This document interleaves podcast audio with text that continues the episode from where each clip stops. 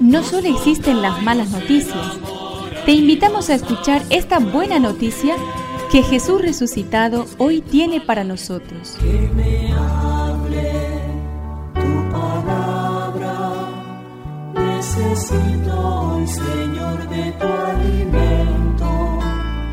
Hoy en todo el mundo se escuchará esta palabra.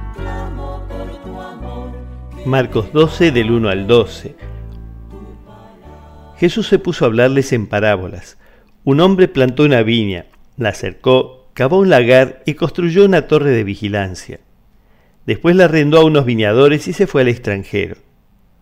A su debido tiempo envió a su servidor para percibir de los viñadores la parte de los frutos que le correspondía a él. Pero ellos lo tomaron, lo golpearon y lo echaron con las manos vacías. De nuevo les envió a otro servidor, y a éste lo maltrataron y lo llenaron de ultrajes. Envió a un tercero, y a éste lo mataron. Y también golpearon o mataron a muchos otros.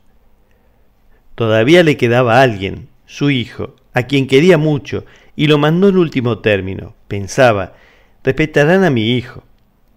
Pero los viñadores se dijeron, este es el heredero, vamos a matarlo y la herencia será nuestra. Y apoderándose de él, lo mataron y lo arrojaron fuera de la viña. ¿Qué hará el dueño de la viña?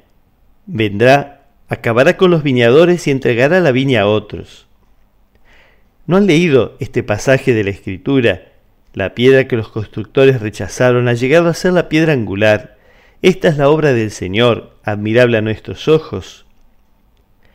Entonces buscaban la manera de detener a Jesús porque comprendían que esta parábola la había dicho por ellos, pero tenían miedo de la multitud, y dejándolo se fueron.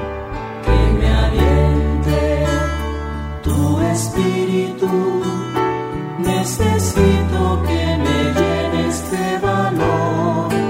Hay una actitud de confianza en la generosidad de la tierra y bondad de las personas por parte del que planta la viña.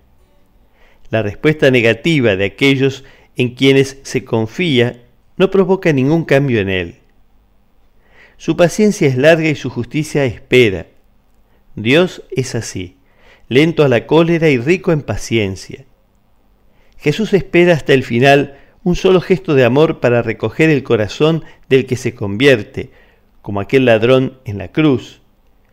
Dios ha puesto en tus manos su viña, su iglesia, sus pobres. Ha confiado en ti. No lo defraudes.